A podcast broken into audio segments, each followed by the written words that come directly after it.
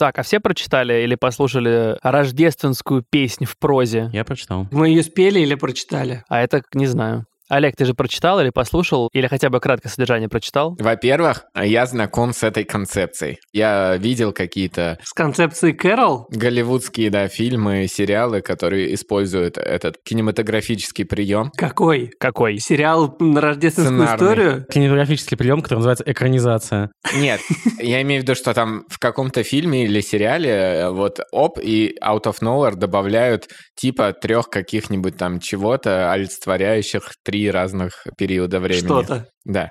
Вот, во-первых, я с этим знаком. Во-вторых, э, я тут вспомнил, что я по просьбе Кости посещал даже какой-то аудиоспектакль на эту тему несколько лет назад. А, да ладно, это было на эту тему? Да, да, да. Это, ну, один из спектаклей вот этого театра невидимка. Это была рождественская песня. Да ладно. Я тоже на нем присутствовал, да. И на нее я ходил как раз. А во-вторых, я сейчас э, в рамках В-третьих. подготовки... В-третьих, да, простите. Я сейчас в рамках подготовки к этому выпуску, я даже прочитал, э, ну, вернее, прослушал примерно 75%. И поэтому не спойлерите, пожалуйста, мне. Так, а где ты прослушал? А, Я прослушал в сервисе Storytel. Monday фарш.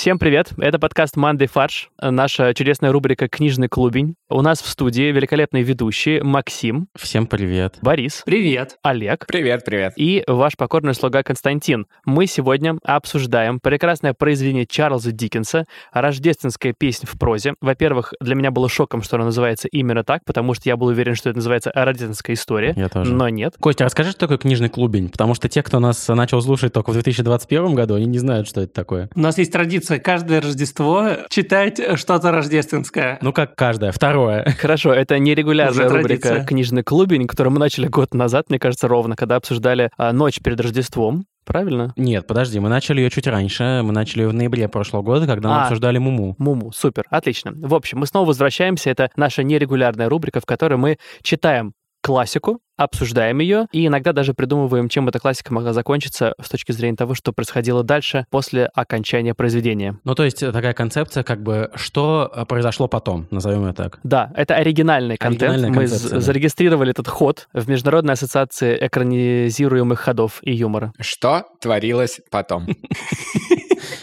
Супер, отлично. Но самое важное, что сегодняшнее произведение мы, э, по крайней мере, с Олегом послушали на международном стриминговом сервисе Storytel, потому что партнер сегодняшнего книжного клубня как раз этот чудесный сервис. Если вдруг вы еще с ним не сталкивались, то сейчас быстро расскажу, в чем, собственно, дело.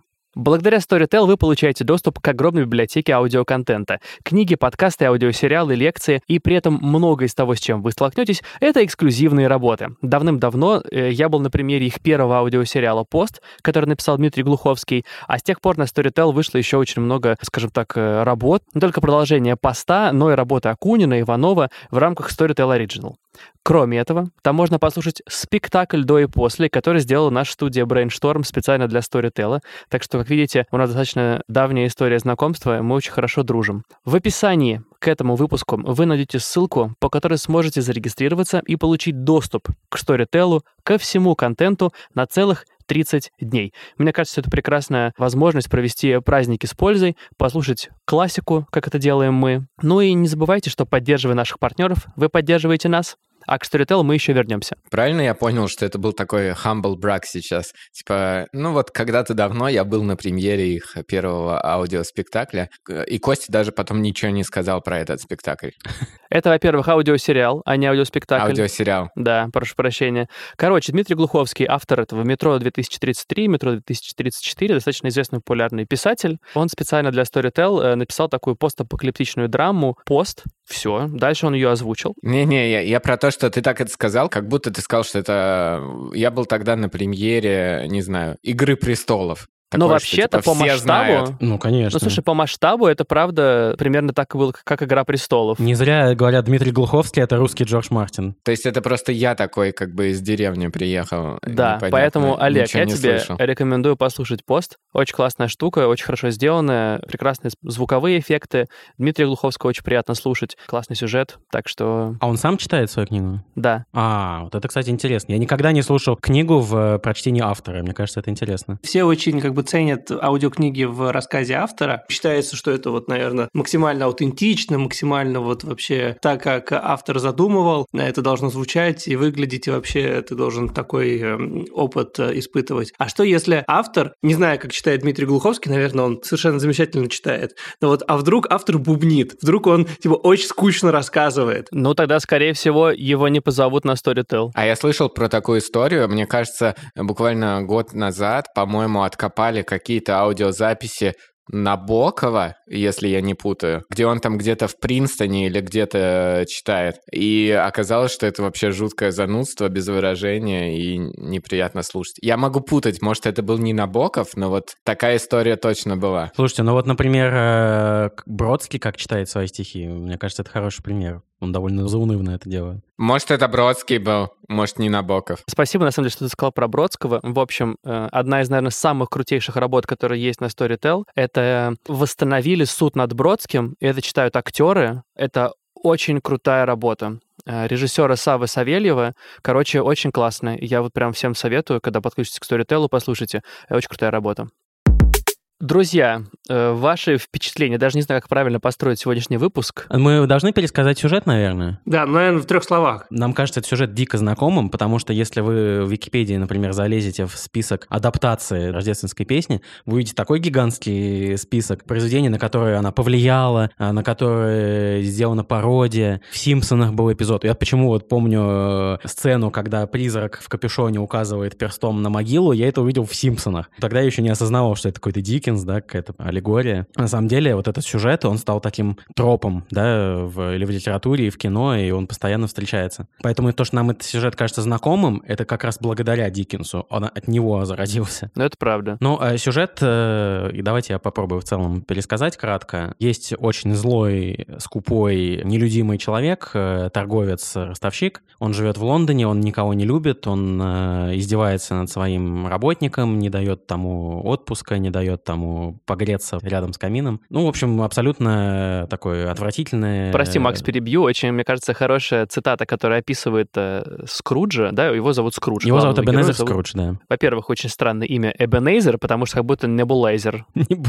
Иммобилайзер Скрудж. Да, вот реально. Короче, Диккенс очень красиво описывает его скупость. А, Он сравнивает Скруджа с ливнем, но типа ливень такой же серый и грустный, как Скрудж, но при этом э, ливень щедро поливает землю, скажем так, водой. Бывает, что щедро поливает. Бывает, что щедро. А Скруджу вообще щедрость неизвестна, поэтому он как бы даже на ливень не похож или на любые другой такие крупные осадки. Очень красиво, мне кажется, описание. И вот э, однажды ночью в сочельник э, ему является призрак давно умершего его торгового партнера. Давайте сразу сочельник, что это? Ночь перед Рождеством. Вот, спасибо. И когда увидел приписку, что там что-то происходило семь сочельников спустя, я сначала задумался, типа, как это, это семь э, дней перед Рождеством подряд, типа, через неделю, что ли, это произошло? Седьмой сочельник, да. Какая-то странная формулировка. И только потом я понял, что на самом деле это через семь лет. Ему является призрак давно умершего коллеги, партнера, и говорит, вот я был как ты, когда жил, был плохим человеком, и теперь вот я мучаюсь после смерти, но за тебя я похлопотал, к тебе придут три духа, три призрака, они покажут тебе то, что ты должен увидеть, и, возможно, для тебя еще не все потеряно. И в течение трех ночей подряд к нему приходят три духа. Дух прошлого Рождества,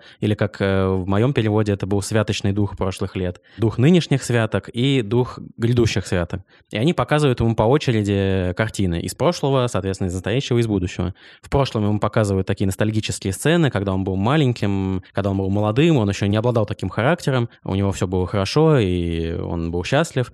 В настоящем ему показывают, как все счастливы без него, и как все радуются и празднуют Рождество, и все равно пьют за его здоровье, несмотря на то, что он к ним плохо относится. Ну и как все к нему на самом деле относятся? Вернее, да, ему показывают это, да. А в будущем ему показывают, спойлер, Олег, э, как он умирает, и как никто вообще абсолютно не заботится об этом, э, как растаскивают его вещи, и как он просто в одиночестве и на неизвестном кладбище похоронен, и про него все забыли. И что, даже вот э, племянник, который его ценит, не ухаживает за По-моему, племянника даже не показывают в будущем. Да, племянника там нет. Там показывают только, как э, вместе с... э, Там показывают Боба Крэтчета, это его, который клерк, который у него работает. Мгм. И что он хоронит своего сына вместе со Скруджем. Он хоронит рядом. своего сына-инвалида, да, который умер из-за недостатка денег. Вот, и он после этих трех, значит, встреч абсолютно меняется, он раскаялся во всем, что он делает, и начинает жизнь заново. Он присылает своему клерку гигантского индюка Гуся. или гуся, и приходит праздновать э, на Рождество к своему племяннику, и с тех пор он самый щедрый и добрый человек на Земле. Вот примерно так. Это краткий сюжет, да. Теперь, мне кажется, на самом деле А там теперь есть детали, которые очень важны. Вот, во-первых,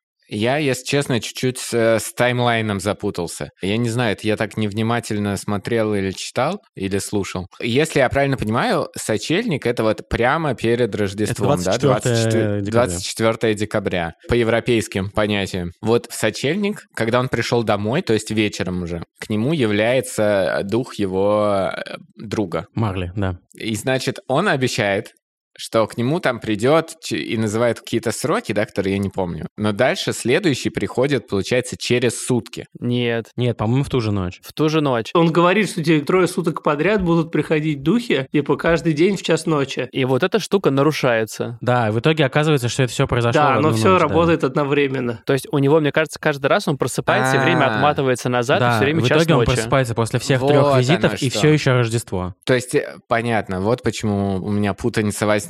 Условно, Олег, 24 декабря в 11 вечера, когда э, Скрудж вернулся домой, сейчас, знаешь, как будто НТВ, сводки, э, Скрудж вернулся домой в 11 часов вечера, и к нему пришел дух э, его партнера Марли, который сказал, что скоро...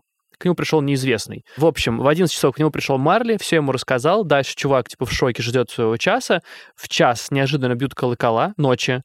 Приходит первый дух, дальше начинается экшен, потом он снова просыпается, снова типа час ночи, приходит второй, снова час ночи, и вот так вот. И дальше на утро уже он просыпается. Все, понял. А На утро он понимает, что на самом деле он в фильме «50 первых поцелуев». И утро, да, 25 декабря. Не, у него день сурка. Боря хотел избежать э, банальной аналогии с Днем сурка, поэтому использовал что-то менее тривиальное. Да? Но Костя не позволил этому случиться. А вы знали, кстати, что в мультипликационном фильме «Рождественская история» Скруджа играет Джим Керри, Да. а его клерка Боба Крэтчет, ну как играет, озвучивает. И motion capture предоставляет. Там motion capture Да, да, тоже да. было, Это, да? это фильм, типа революционная технология была, как Беовульф сделан вот примерно в это же время. Да. С Ну, в capture, 2021 году это выглядит как будто это типа какой-то старый движок Пластилин, для да. PlayStation 2, на котором накодили эту игру. Вот. Дальше Боба Крэтчета играет на самом деле Гэри Олдман. Там еще есть Колин Фёрд и Робин Райт. Вот так вот. Ну, Наверное, Робин Райт играет жену этого Боба,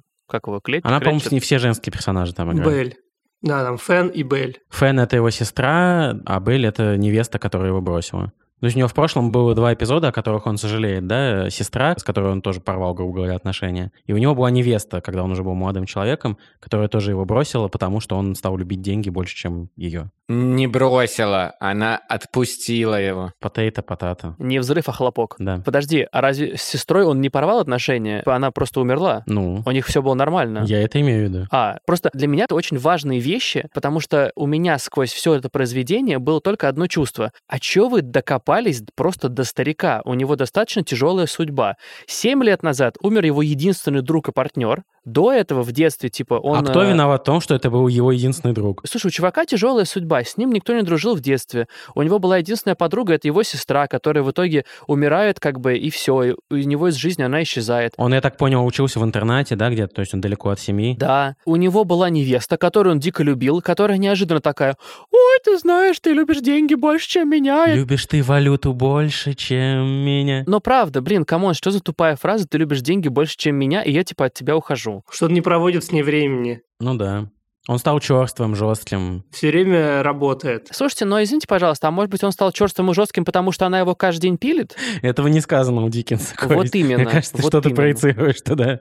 Да, она каждый день просит у него угля, наконец, чтобы растопить. Его сердце. Короче, в общем, у чувака достаточно тяжелая судьба, реально, и вот его все почему-то пытаются доконать. Мне очень было его жалко, если честно. Я с Костей соглашусь э, вот в таком ключе. Нам не показывают, что его именно триггернуло становиться все более и более черствым. То есть первый потенциальный уже результат, когда нам показывают, это вот сцена с его невестой в прошлом, но она уже говорит, что чувак, ну ты черствый дуралей, и ты как бы вообще меня не ценишь, не любишь, времени не проводишь, ни то, ни сё. И вообще я тебе не интересна, поэтому я тебя освобождаю от твоих обязательств. Но вот даже никакого намека нет на тему того, а что его так в эту сторону повело. То есть, может быть, вся причина кроется в бедном детстве? Или в отце. Ну, дайте намек хотя бы на это. Не, ну намек на то, что у него было бедное детство, это понятно, учитывая, что он учился в интернате, никто с ним не общался и прочее. Наверное, это говорит о том, что у него была небогатая, скажем так, семья. Нет, понятно, я и говорю, но, но нет никакой связи между этим бедным детством и что дальше, потому что в самом-то детстве он был адекватным, ну, хотя да. и бедным. Я думаю, что здесь э, такая, это может быть не сказано впрямую, вообще это же социальная, скажем так, сатира, ну не сатира, да, а социальная такая критика общества. И предполагается, что общество его таким сделало, что вот у нас такое общество, что оно из человека делает вот такого характера, который, значит, заботится только о деньгах. Потому что это самое важное в нашем э, обществе, меркантильном, э, консумеристском и так далее. Я не согласен с такой интерпретацией, потому что... То есть я не думаю, что это критика Скруджа. То есть я не думаю, что это критика вот этого человека, да, тем более, что он оказывается на самом деле добр в душе и может поменяться. Это критика э, сложившегося положения вещей в обществе. Ну вот я не вижу этого, потому что нам э, явным образом показывают, что все вокруг э, окружающие, кроме этих двух корпоративных говнюков, что они все вокруг адекватные, добрые, заботятся друг о друге. Нет, неправда. Нам показывают потом партнеров по бирже, которые плевать хотели, что он умер. Какие же они добрые. Нам показывают людей, которые разграбили его имущество, и старьевщика, который ржет над смертью человека. Там нет особо добрых персонажей, кроме, может быть, там благотворителей, ну, самого Боба Крейчета, да, и племянника. Ну а как же там, когда они проносятся над городом и там смотрят, что везде друг к другу ходят в гости, Где нет радости и все друг злости. друга встречают, провожают всем двором. Как, здорово вернуться и ворваться, да, в городок. Так вот откуда эта песня, вот где вдохновение на эту песню взято. А, Рождество меняет всех людей. Рождество — это светлый праздник, который даже самых отъявленных э, злодеев э, превращает на это время в добряков. Наверное. Рождественское чудо. Я думаю, что всякие вот эти пакостники, которые грабят, растаскивают имущество или плевать хотели на его смерть, это как бы результат его поведения. Вот я это в таком ключе вижу. Мгм. Что это не общество изначально плохое, а что общество, посмотри, какое, друг друга э, радует, э, заботится и веселится. А вот когда ты себя ведешь как говнюк, вот в итоге ты и получаешь в обратку карму. Ну, Насколько я понимаю, э, Диккенс... э, Кстати, Диккенс написал достаточно молодым человеком. Да, ему что-то 33 или 34 года было, когда он это написал. Он уже был состоявшимся, в принципе, писателем. Он уже к этому времени написал «Пиквикский клуб» и «Оливер Твист», то есть довольно значительное произведение. Он хотел раскритиковать реально существующий в обществе взгляд на бедность. То есть вот то, что э, Скрудж говорит в начале, про то, что у нас что, нет тюрем, у нас что, нет э, домов презрения, где могут бедные прожить, и типа пусть они вообще сокращают население, это реально существующий взгляд в то время на проблему бедности.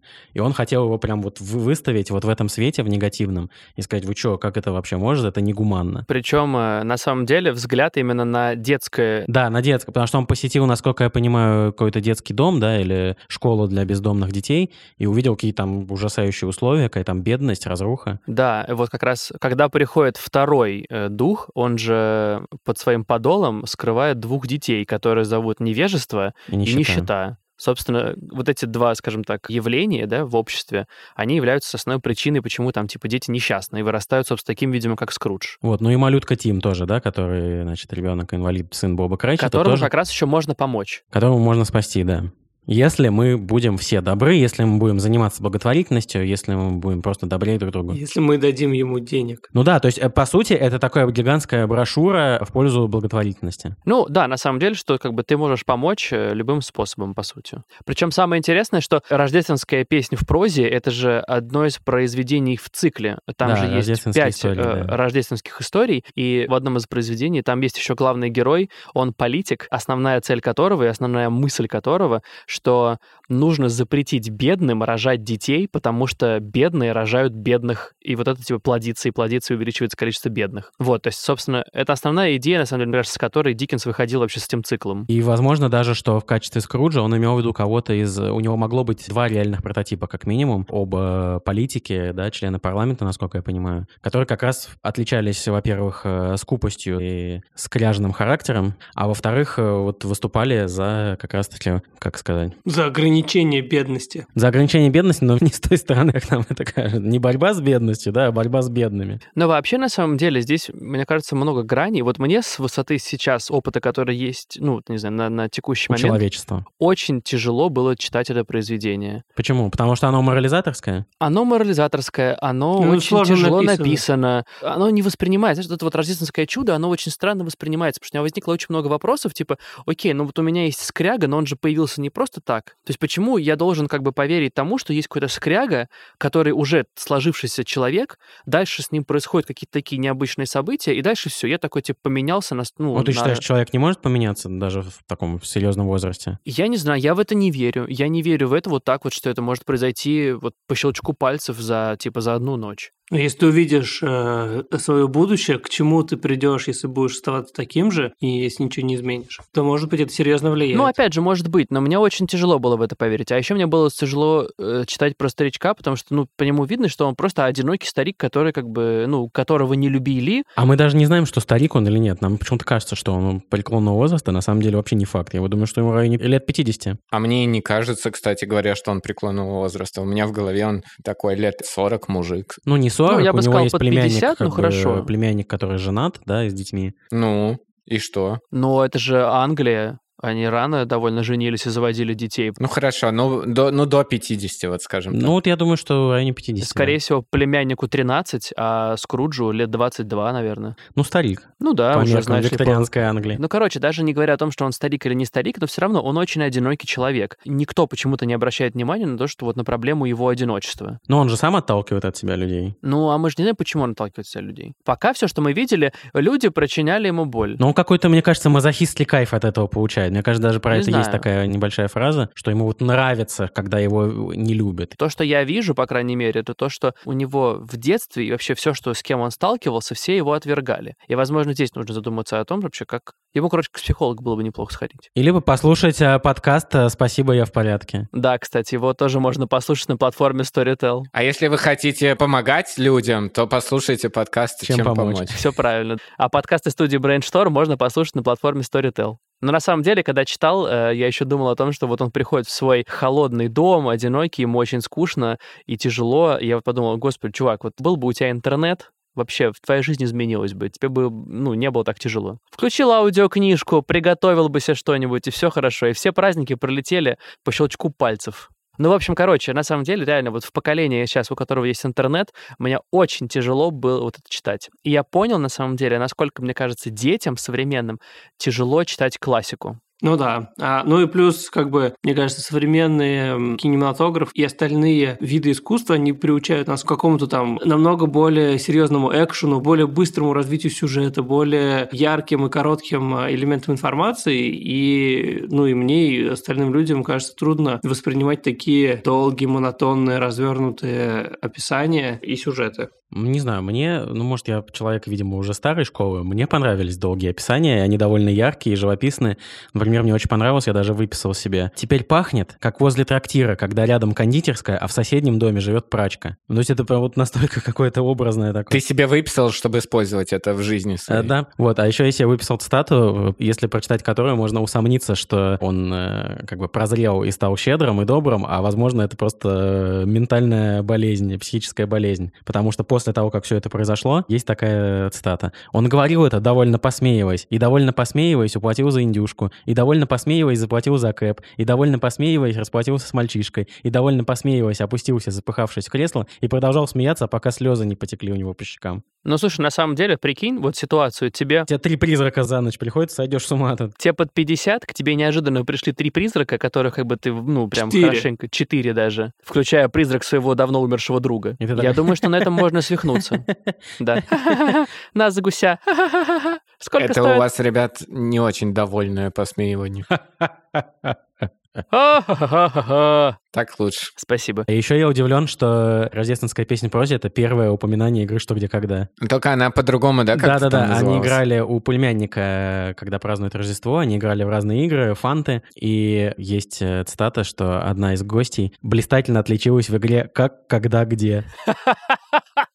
То есть когда-то создатели игры Мне «Что, где, кажется, они в, когда» они в крокодила Диккенса. там на самом деле играли. А, меня знаете, что еще поразило? Я никогда об этом не задумывался, что Диккенс и Достоевский вообще-то жили в одно время. И в одном даже доме. встречались. Братья навек. Такие же грустные и унылые. Ну, то есть Достоевский приезжал в Лондон и слушал лекции Диккенса, и на самом деле они общались даже. И во многом творчество э, Достоевского — это на самом деле продолжение каких-то вот этих мрачных м. мыслей э, Диккенса о как раз о нищете, потому что в «Преступлении и наказании» как его звали? Раскольников. Не, вот Родион Раскольников помог бедной семье, с которой как раз обсуждает, что бедность... Мармеладовая. Мармеладовая, что бедность не порог, да, а вот что порог нищета на самом деле. Знаете, что на самом деле вот ты хорошо упомянул, и у меня на протяжении всей сказки, всей истории была вот эта мысль, что рождественская история, которая должна быть, по идее, такой э, воодушевляющей, легкой, э, приятной, она максимально угрюмая и унылая. И страшная, да. И Да, и страшная. И как бы, мне кажется, ничего лучше не говорит о характере этой рождественской сказки,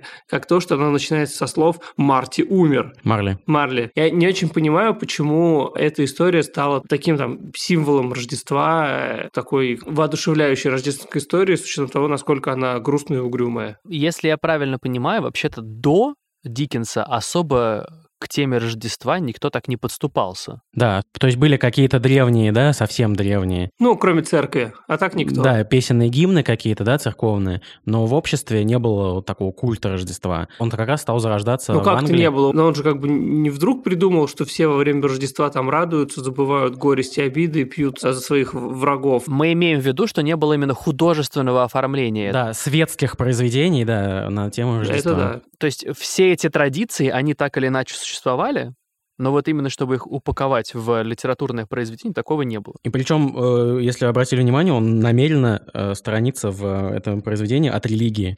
То есть там нигде не упоминается церковь или священники, Но да? неправда, кстати, церковь упоминается, потому что мы слышим колокольный звон, а это церковь. Ну, скорее как символ. Я к тому, что вместо духов, да, там ему могли явиться какие-то библейские А, персонажи. в этом плане, ну да. А да, он окей. намеренно делает это такими безрелигиозными. Я бы сказал, даже антирелигиозными. И в каком-то смысле даже да, потому что там есть сцена, которую я понял только при помощи примечания в моем переводе, когда призрак нынешних святок с ним разговаривает, и Скрудж ему говорит, но это же ты, дух, хочешь заставить бедняков не есть по воскресеньям. Оказывается, в тот момент церковь предлагала а, по воскресеньям не кормить э, бедняков, ну, то есть у них есть там какие-то кухни, да, и что они в воскресенье грозились их закрыть, что церковь, ну, в воскресенье никому нельзя работать, и этим э, кухням тоже нельзя работать. А, прикольно. А я это понял по-другому. И он говорит это духу, и дух говорит, нет, это кто-то от нашего имени, какие-то злые люди, да, прикрываются нашим именем и творят зло. То есть он таким образом еще и как бы укол в сторону церкви, ну, по крайней мере, англиканской церкви сделал. Прикольно. А я это понял по-другому. Я понял, что как раз Скрудж говорит, типа, братан, но ведь вот выходной, который вы даете в Рождество, то есть, условно, бедняк может пойти поработать, и поэтому в этот день может что-то заработать. А так как на Рождество есть выходной, то бедняк ничего не сможет заработать в выходной. И поэтому, типа, зачем... Нет, он говорит каждый седьмой день, он не говорит именно про Рождество. Я понял, да, но я вот неправильно это понял. Окей. Ну, опять же, я это понял только благодаря примечанию, которое было у меня в переводе. Когда я говорил про а, отчасти антирелигиозные вещи, я имел в виду, что в христианстве у тебя такой, нету такой концепции, как призраки и духи. Они не могут являться, и это все чисто какое-то, скорее, языческие такие э, мотивы проскальзывают. То есть э, Диккенс просто на самом деле неоязычник. Ну, не он, а он использует вот, вот эту штуку, чтобы не использовать какие-то религиозные вещи, и, видимо, чтобы не связываться с церковью, чтобы не попасть под шквал критики, возможно. То есть он, типа, максимально абстрагируется от этого. Вот я, я так это воспринимаю. Ну, то есть ты думаешь, что это потому, что он аккуратен, а не потому, что он считает, что надо разделять типа, Рождество и церковь. Да, да, я думаю, что он просто не хотел... э, Не хотел оскорблять чувства верующих, ты имел в виду? Да. Э, Забавно еще, кстати, тот факт, я недавно узнал, что вот эти все истории Диккенс написал, потому что он был в долгах, Мгм. Он должен, типа, порядка 270 фунтов. Это достаточно большая сумма.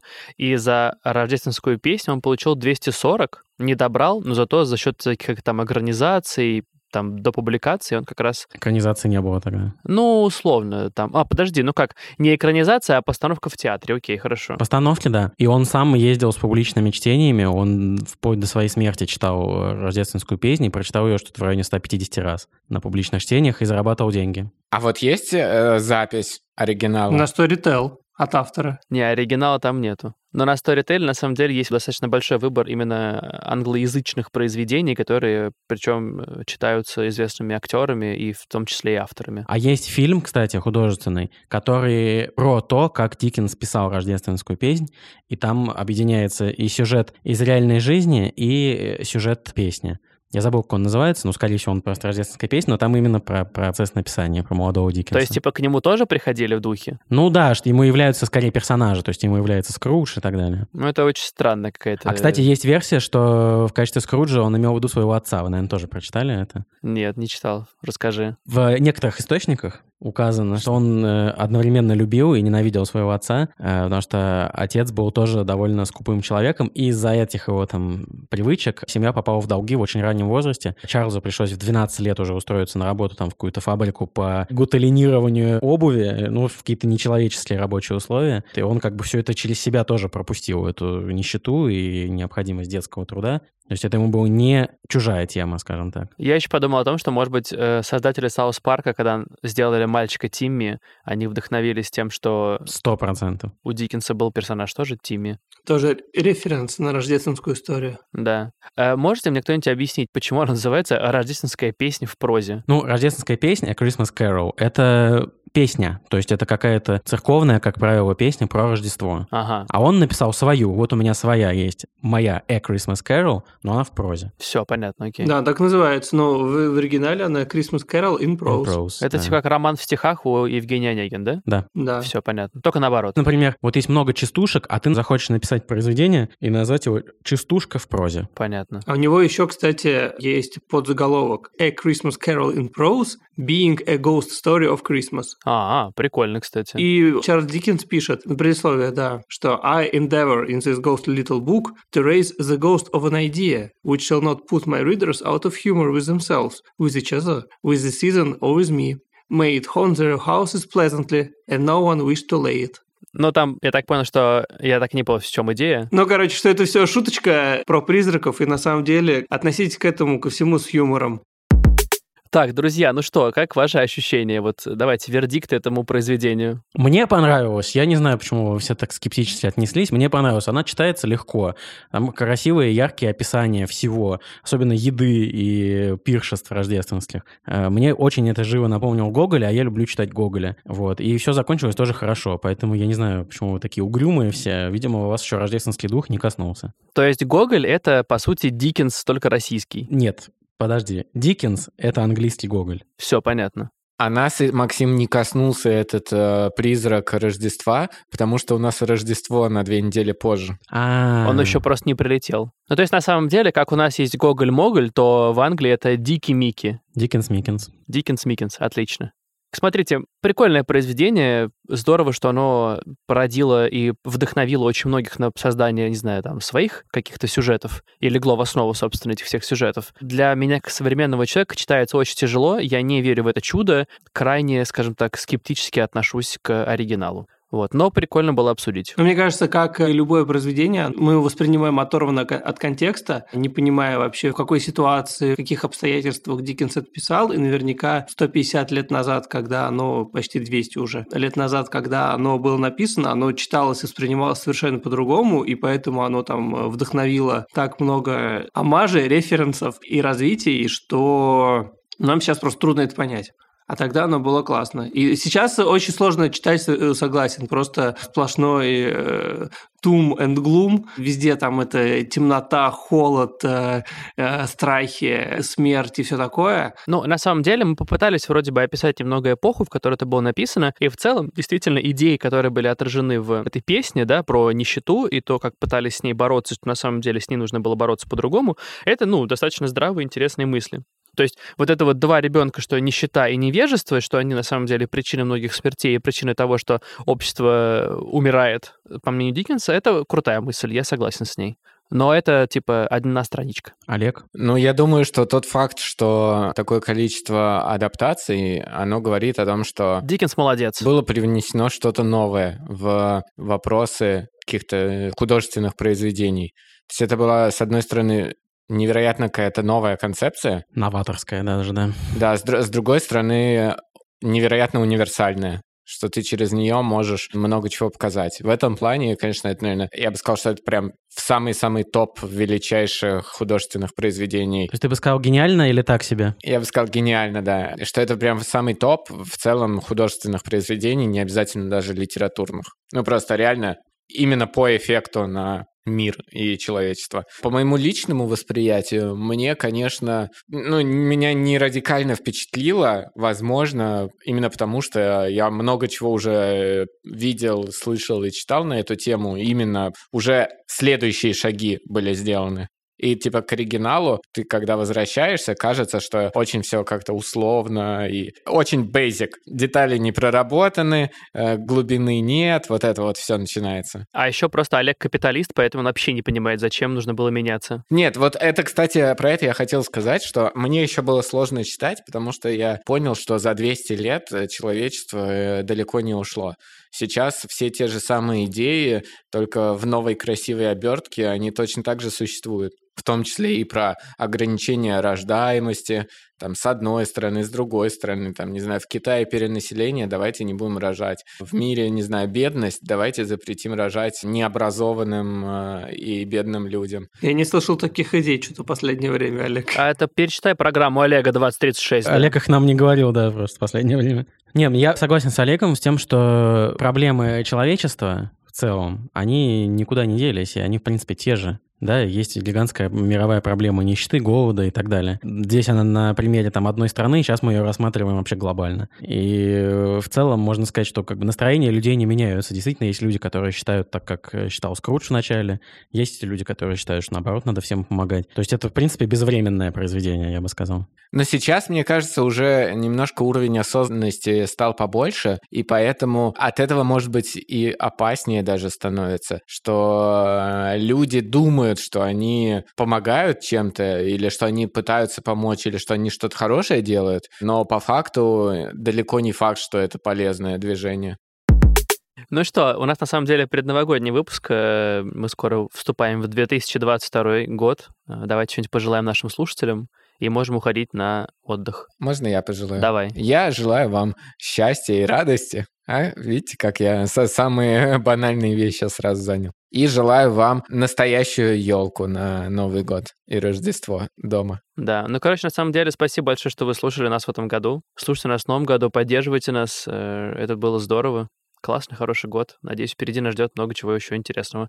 Всем пожелаю решения их проблем, просто чтобы все было по любви. Обнимаю. Я хочу всем пожелать, чтобы дух э, 2022 года был гораздо более радостным и довольным, чем дух 2021 и 2020 года. Чтобы мы наконец-то могли больше улыбаться, радоваться жизни и быть счастливее. Духи следующих лет будут еще, еще, еще веселее. А ты знаешь, что на самом деле а, уже в названии 2022 года скрывается угроза того, что он будет как 2020, потому что он читается как 2022.